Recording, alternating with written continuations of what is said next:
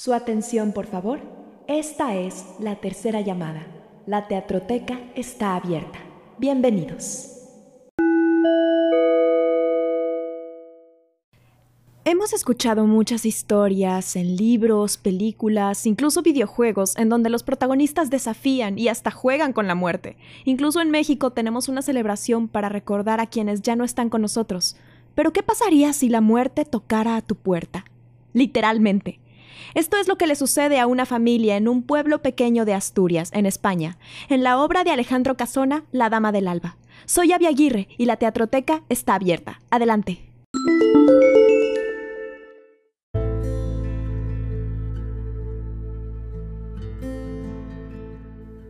La obra se desarrolla en la sala de la casa donde vive una familia conformada por la madre, el abuelo, Dorina, Andrés y Falín, los hijos menores, Martín, el esposo de la hija mayor ya fallecida, y Telva, la empleada doméstica.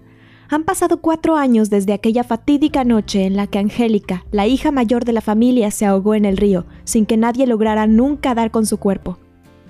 Cuatro años, y la madre todavía lo lamenta, y hace lo posible porque ninguno de sus hijos se vuelva a acercar al río donde se ahogó su hermana, ni siquiera para ir a la escuela, lo que le molesta al abuelo y a Telva, que distrae a los niños de hablar de esos temas preguntándoles si quieren preparar una torta de maíz, o como le decimos en mi tierra, un pan de lote.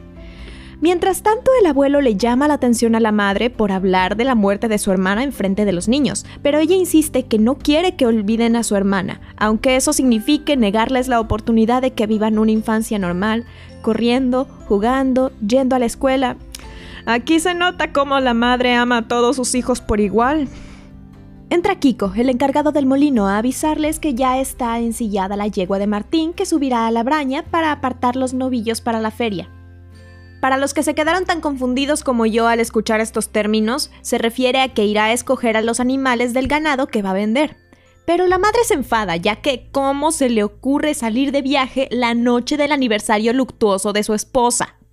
Vuelve Telva a intercambiar unas cuantas palabras con Kiko y chismear un poco de paso, cuando la madre le pide que guarde silencio, ya que es una fecha triste para toda la familia, pero Telva se defiende diciendo que está bien recordar, pero que la vida no se detiene y es necesario seguir adelante, e incita a la madre a abrir el cuarto de Angélica, correr las cortinas, desempolvar las sábanas, pero la madre se niega, ya que cree que sanar es sinónimo de olvidar, e insinúa que ninguno sabe lo que se sufre cuando se pierde un hijo. Mal ahí, ahí. Es entonces cuando Telva pierde la paciencia y deja caer el peso gordo en uno de los diálogos más fuertes de toda la obra. Telva había tenido siete hijos y a todos los perdió el mismo día, en un accidente en la mina donde trabajaban, cuando hubo una fuga de gas que provocó una gran explosión que también estuvo a punto de llevarse la vida del abuelo. Telva le dice a la madre que el dolor de perder a sus hijos no le quitó las ganas de vivir, sino que le impulsó a trabajar y seguir con su vida. La madre insiste en que su dolor no es igual al de Telva, ya que ella recibió los cuerpos de sus hijos y pudo enterrarlos, pero nadie jamás logró encontrar y sacar del río el cadáver de Angélica, y declara que no va a descansar en paz hasta el día en que llegue a tener en sus brazos el cuerpo de su hija. Es entonces cuando baja Martín, el marido de Angélica, que aunque la madre le insiste en quedarse en casa en este día tan importante, Martín le da la excusa de que lo espera el mayoral para separar el ganado. La madre le pregunta que si tanto amaba a Angélica, ¿por qué nunca habla de ella? ¿Por qué no salió a buscarla cuando desapareció? Es cuando Martín pierde la paciencia y se va enfadado. Como ven, esta mujer hace perder la paciencia a todos. Escuchan al perro que ladra furibundo y cuando se pregunta el abuelo por qué será, entran los niños avisándoles que se acerca a la casa una mujer desconocida, que parece una peregrina, como los del Camino de Santiago. La conoceremos con este nombre por el resto de la obra. Telva les pregunta si debería dejarla pasar, ya que como persona razonable no le gusta en la casa a una persona desconocida, pero el abuelo y la madre insisten, ya que no es cristiano cerrarle la puerta a un peregrino. El abuelo la recibe y le invita a descansar junto al fuego, la peregrina les dice que no necesita nada, solo un descanso junto a la fogata, y que estaba segura de encontrar el calor en esa casa, ya que vio a los niños en la ventana, y las casas con niños siempre son cálidas. Cuando se baja la capucha, revela ser una mujer de gran belleza, que según los niños parece una reina de cuento, pero al abuelo se le hace terriblemente familiar. La peregrina le responde que es posible que la haya visto antes, ya que ha viajado mucho, y le pregunta si es la casa de Martín, quien vuelve enfadado ya que Kiko no ha ensillado la yegua, sino a un potro que es bastante nervioso y que la yegua se ha salido del corral. Al saber la madre que es el potro el que está ensillado, se niega a dejar que Martín salga de viaje, ya que debe pasar por un terreno peligroso, el rabión. Pero él le reclama que no puede sobreprotegerlo como a sus hijos y cuando le exige energéticamente la espuela, se percata que hay una visita en casa. ¡Incómodo! Martín se disculpa con la peregrina por el escándalo y ella, en agradecimiento por recibirla en su casa, le ofrece a calzarle la espuela a Martín. Martín parte y los niños salen a despedirlo. Mientras tanto, dentro de la casa, la madre se despide de la peregrina y se retira a su cuarto. La peregrina le pregunta al abuelo si el rabión queda cerca de un castaño quemado, y este le comenta que, para ser forastera, conoce bastante bien el lugar. Ella le explica que ya ha estado ahí otras veces, pero siempre de paso, como en una ocasión en la que se celebraba una gran boda en la comarca que pasó por el monte, y también otra ocasión cuando cayó una nevada como ninguna otra, pero también cuando sucedió una tragedia en la que los hombres corrían, las mujeres lloraban, las alarmas chillaban y el humo ahogaba.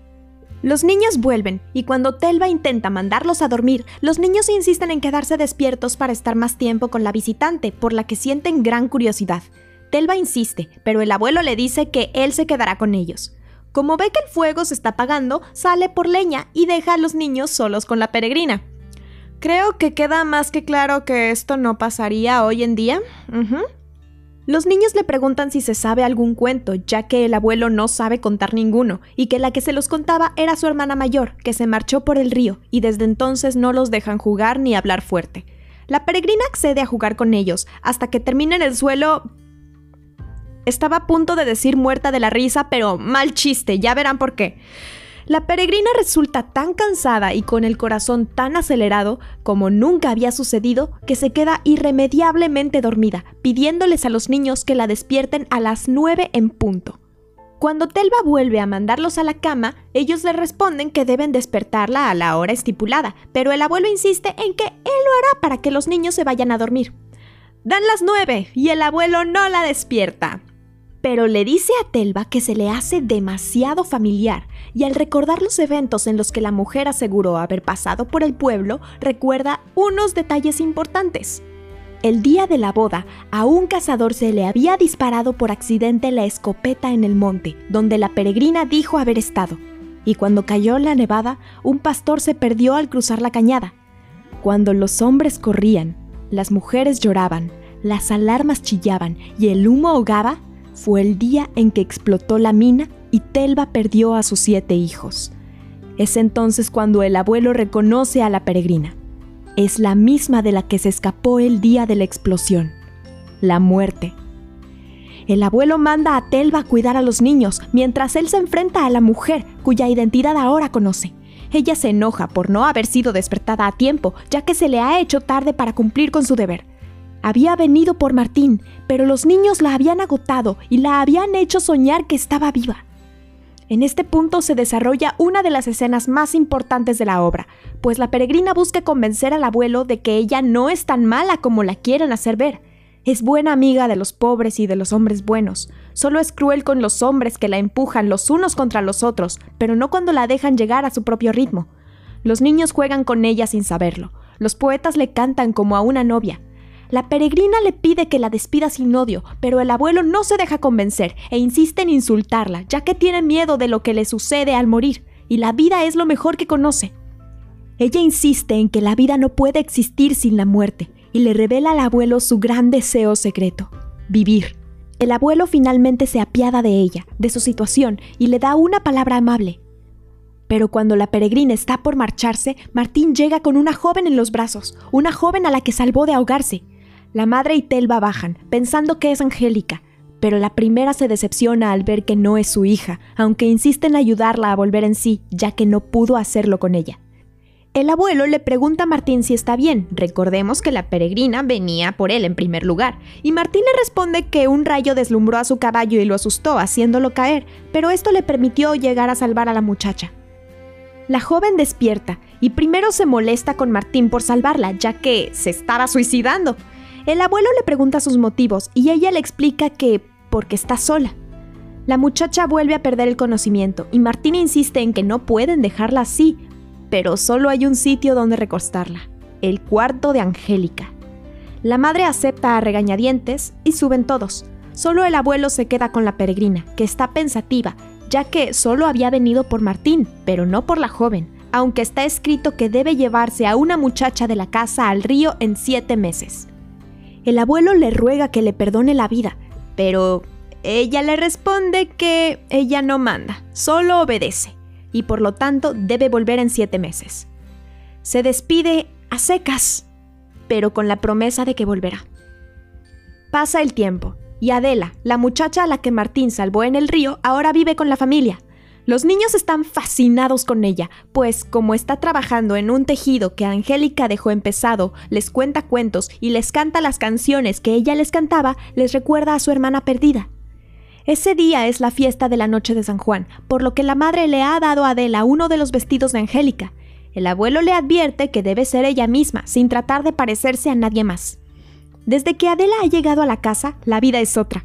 Los niños ríen, juegan, van a la escuela y la madre ha dejado de llorar.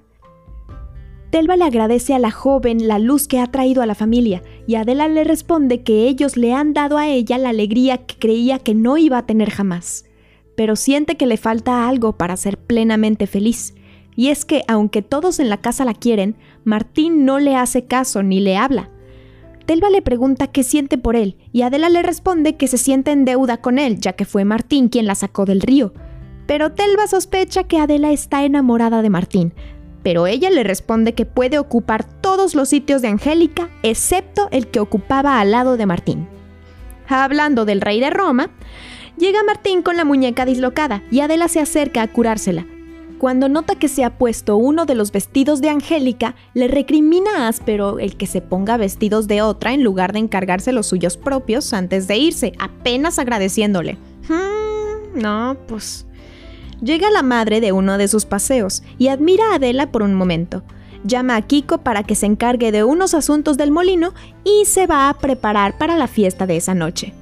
En confidencia, Kiko le dice a Telva que en el pueblo hay rumores sobre Adela, ya que vive en una casa que no es la suya con un hombre que no es su marido. Kiko le dice que escuchó en la taberna a la gente hablar mal de Adela por ocupar el puesto de Angélica cuando llegó Martín y... los obligó a retractarse de sus palabras. Entonces Telva se da cuenta del por qué Martín traía lastimada la muñeca. Telva lo manda a seguir con su trabajo mientras ella se queda rezogando y refunfuñando. El abuelo llega y le pide a Telva que llame a Adela. Telva le comenta que le han estado rondando pensamientos tristes por la cabeza, por lo que el abuelo se espanta, pero Adela lo tranquiliza diciendo que no es nada. Pero sigue inquieto, ya que se percata que han pasado siete meses. El abuelo insiste en saber si ella es feliz, ya que no olvida que la peregrina le había dicho que volvería a llevarse a una muchacha de su casa, el abuelo le pide que no se separe de él en toda la fiesta, ya que teme por ella. Se marcha a revisar el corral dejando a Adela sola, o casi. En la puerta la peregrina saluda a Adela, pero ella la reconoce apenas, ya que la última vez que la vio fue cuando estuvo a punto de ahogarse. Los niños saludan a su vieja amiga con alegría, pero el abuelo le ordena aterrado que se aleje de ellos. Los niños salen al oír la música, dejando al abuelo y a la peregrina solos. El abuelo le ruega que pase de largo esa noche, pero la peregrina le dice que no puede hacerlo, ya que no puede elegir, solo puede obedecer. Entonces el abuelo le ruega que, si tiene que llevarse a alguien, se lo lleve a él, pero no a Adela, ya que no puede dejar la casa en la tristeza como cuando se llevó a Angélica. Es entonces cuando Peregrina hace una pregunta importante. ¿Quién es Angélica? Le dice al abuelo que jamás se la llevó, es más, que jamás la ha visto. El abuelo le dice que desapareció en el río y que solo encontraron su pañuelo, que todo el pueblo la buscó, excepto Martín. La peregrina sospecha que el marido de Angélica sabe algo y cuando lo oye bajar llama a Adela y se oculta para escuchar su conversación. Creyendo estar solos, Martín le dice a Adela que se va del pueblo y que quería despedirse de ella, cuando Adela le pregunta por qué se va, le dice que es por los rumores que se han desatado en el pueblo acerca de ellos. Adela sabe que hay algo más e insiste en que se lo diga, hasta que finalmente explota. Le dice que está enamorado de ella y al saber que ella le corresponde, la besa. Pero como Adela sabe que su madre jamás aceptaría que los dos estén juntos por respeto al recuerdo de Angélica, ella se dispone a irse de la casa, hasta que Martín le cuenta el por qué no salió a buscarla cuando se perdió.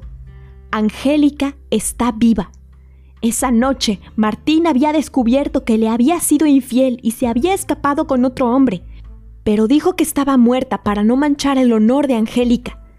Ahora se va porque no puede vivir amando a Adela honradamente mientras su esposa está viva. Adela sale llorando mientras los niños la observan confundidos. Pero para Peregrina todo está claro. Les cuenta a los niños una historia de una joven que se fue a dormir a un palacio en el fondo de un río pero que una noche de San Juan volvió más hermosa que nunca. Cuando los niños le preguntan dónde escuchó esa historia, la peregrina explica que no ha sucedido, sino que está a punto de suceder. Llega la hora de la fiesta, y las jóvenes solteras del pueblo y otros jóvenes llegan a buscar a Adela para llevarla al baile, pero se conforman con llevar a Telva. Llega Martín justo cuando baja Adela y le pregunta si él ha puesto un ramo de flores en su ventana. Martín le responde que sí, pero que se irá al día siguiente al amanecer. Sin embargo, quiere disfrutar su última noche bailando con ella en la fiesta. Martín se va, y llega la madre buscando su mantilla, ya que antes de ir a la fiesta irá a la iglesia para agradecerle al santo el haber traído a Adela a la casa. Le da a Adela el pañuelo de Angélica, y le dice que sabe que Martín la quiere, y que si ella lo quiere también, no se interpondrá. Adela se queda sola, sin saber qué hacer, ya que no puede estar con Martín sabiendo lo que sabe de Angélica, pero no puede herir tampoco los sentimientos de la madre. Se levanta decidida a volver al río para ahogarse, pero Peregrina la detiene, diciendo que no puede huir por miedo a enamorarse y que ella desearía poder sentir el amor. Ella le promete que todo estará bien y que disfrute esa noche con Martín. Baja el abuelo con los niños y Falín le entrega a la peregrina una corona de flores como las que las mujeres usan en la fiesta, ella le agradece y le dice en confidencia al abuelo que no se llevará a Adela esa noche, sino que se llevará a alguien que ha llorado ya. Sale el abuelo, y la peregrina se queda esperando a su víctima de esa noche, Angélica. Ella está confundida, pues no la conoce. Ha vuelto al pueblo a pedirle perdón a su familia, pero la peregrina le dice que será mejor que no lo haga. Angélica le llora a Peregrina que esa casa es todo lo que le queda, ha pasado esos cuatro años lamentándose por su decisión, abandonada, incluso como prostituta, pero que ya no aguanta el dolor. Sin embargo, ya es tarde. Alguien más ha ocupado el lugar que ella abandonó. La peregrina le ofrece otro camino, uno lleno de silencio, donde podrá salvar el recuerdo que su familia tiene de ella, el de una muchacha alegre, dulce, llena de vida, con el honor intacto. Angélica toma su mano y la sigue hasta el río, con la corona de flores que su hermano había tejido para Peregrina. La familia vuelve de la fiesta, cuando llega Kiko corriendo, anunciando que han encontrado en el remanso el cuerpo de Angélica. La madre toma entre sus brazos el cuerpo de su hija, llorando y riendo a la vez, mientras Peregrina se marcha de la casa en silencio. Así termina La Dama del Alba. Ahora hablemos un poco de su autor, Alejandro Casona.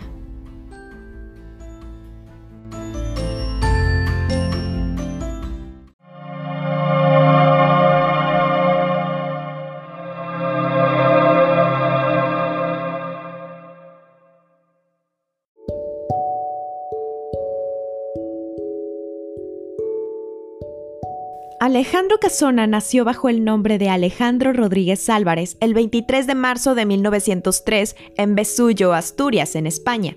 Entonces, si se llamaba Rodríguez Álvarez, ¿de dónde le viene el nombre de Casona? Bueno, sus padres eran maestros y tenían la escuela y la casa en una vieja casona, y ahí fue donde adoptó el nombre artístico más tarde. Al igual que sus padres, él también fue maestro. Durante su vida se dedicó a trabajar por cambiar el sistema educativo de su país y por eso surgió el Patronato de las Misiones Pedagógicas, en donde colaboró con el Teatro Popular Ambulante. Sin embargo, tuvo que abandonar el proyecto en 1936 para exiliarse en Latinoamérica con su familia a causa del estallido de la Guerra Civil Española. Estrenó gran parte de sus obras en América Latina, entre ellas La Dama del Alba, que la estrenó en Buenos Aires, Argentina, en 1944. Regresó a España hasta 1962, en donde falleció en 1965.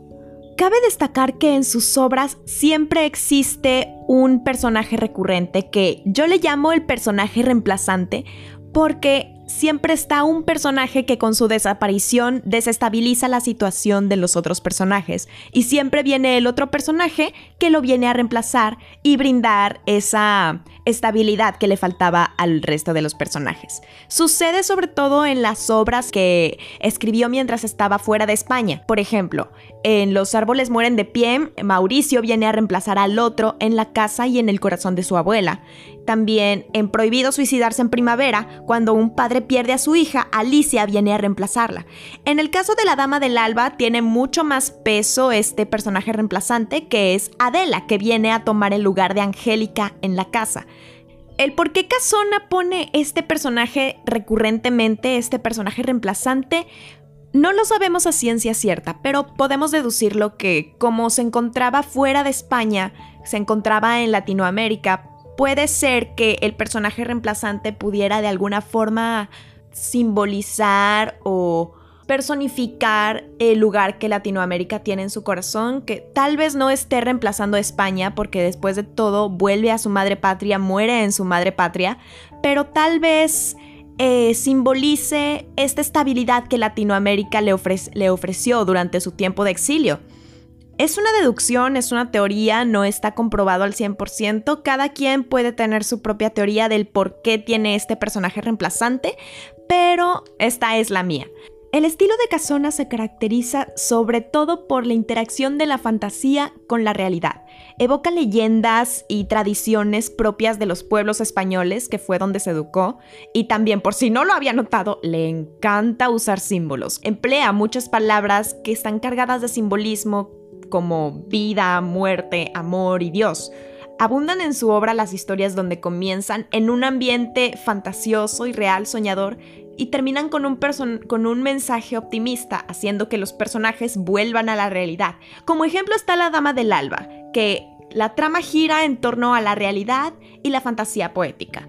En sus primeras obras manifestaba inconformidad y temas políticos y sociales como nuestra Natacha, pero a partir de su exilio se aleja de todo tema político, se aleja de la crítica. También Casona se caracteriza por poner especial atención a los personajes. Cada uno tiene su historia, no hay ningún personaje plano. Podría dejar que Telva sea la empleada doméstica y nada más, pero le da un trasfondo muy profundo, muy doloroso, que hace que la audiencia se enamore completamente de ella y también a los niños, cada uno tiene su personalidad y cada uno tiene su lugar dentro del grupo. Dorina, que es la voz de la razón, Andrés, que es el desastroso, y Falín, que sigue al resto de sus hermanos, pero es el dulce de miel del grupo. Aunque no han vivido todavía, no pueden tener un trasfondo muy profundo, pero les da una personalidad propia y permiten a la audiencia enamorarse de cada uno de sus personajes, no solamente de uno. Y hablando de los personajes, pues no podemos no hablar del personaje protagonista, que es la peregrina. Como les comentaba hace rato, la peregrina es una personificación de la muerte. Sin embargo, no es la muerte que estamos acostumbrados a ver, ya sea en libros o en películas. Es una muerte muy, muy humanizada, que tiene una personalidad que, vaya, enamora incluso. Casona suele hacer esto, toma personajes del folclore que suelen ser repulsivos o que suelen ser odiosos y los humaniza. Sucede en Otra vez al Diablo con el Diablo, en La Varga sin Pescador con el Diablo y en La Dama del Alba sucede con la Peregrina. Está lejos de la imagen odiosa, cruel y perversa con la que se, se la representa convencionalmente y la exhibe como una mujer bella, bondadosa y que no es dueña de su propio destino. La, la presenta como un personaje muy, muy profundo. Tanto es así que la acción sucede tanto fuera de ella como dentro de ella.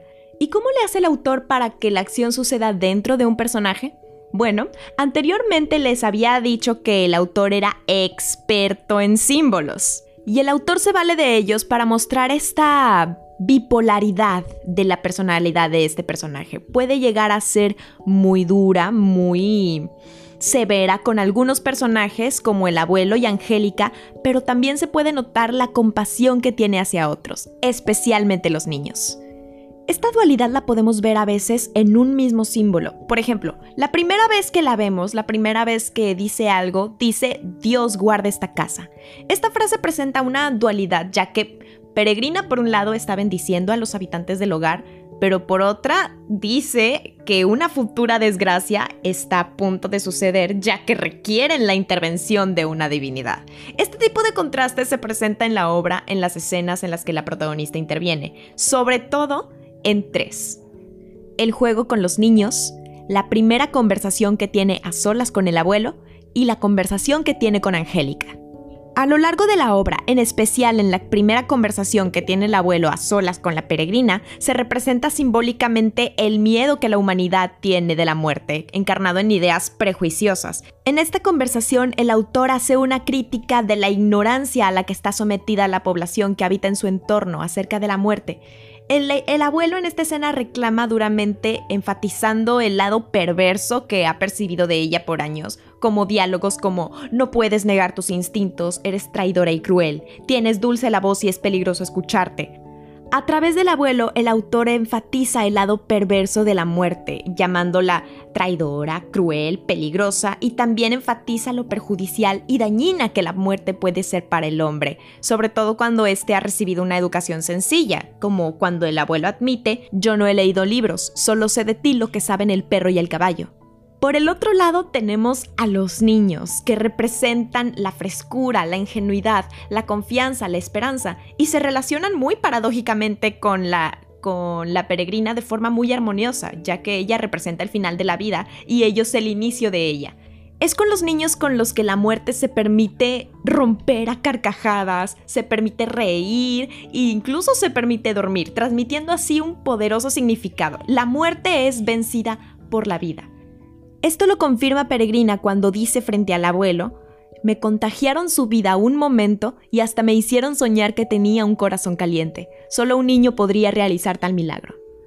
La Dama del Alba y en general el teatro de Casona ofrece una riqueza simbólica que no se ve mucho en el teatro de hoy en día y también ofrece una riqueza en los personajes que hace que los actores disfrutemos mucho interpretándolos, porque en el teatro de Casona no existe personaje pequeño, cada uno tiene su trasfondo e incluso algunos personajes pueden llegar a ser más profundos de lo que imaginamos.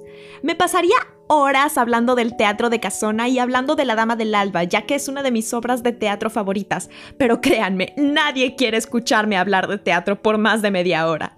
Así que eso es todo por el día de hoy. No olviden seguirnos en la página de Facebook y también en Instagram, estamos como Teatroteca Podcast. Yo soy Avia Aguirre y la Teatroteca está cerrada. Hasta la próxima.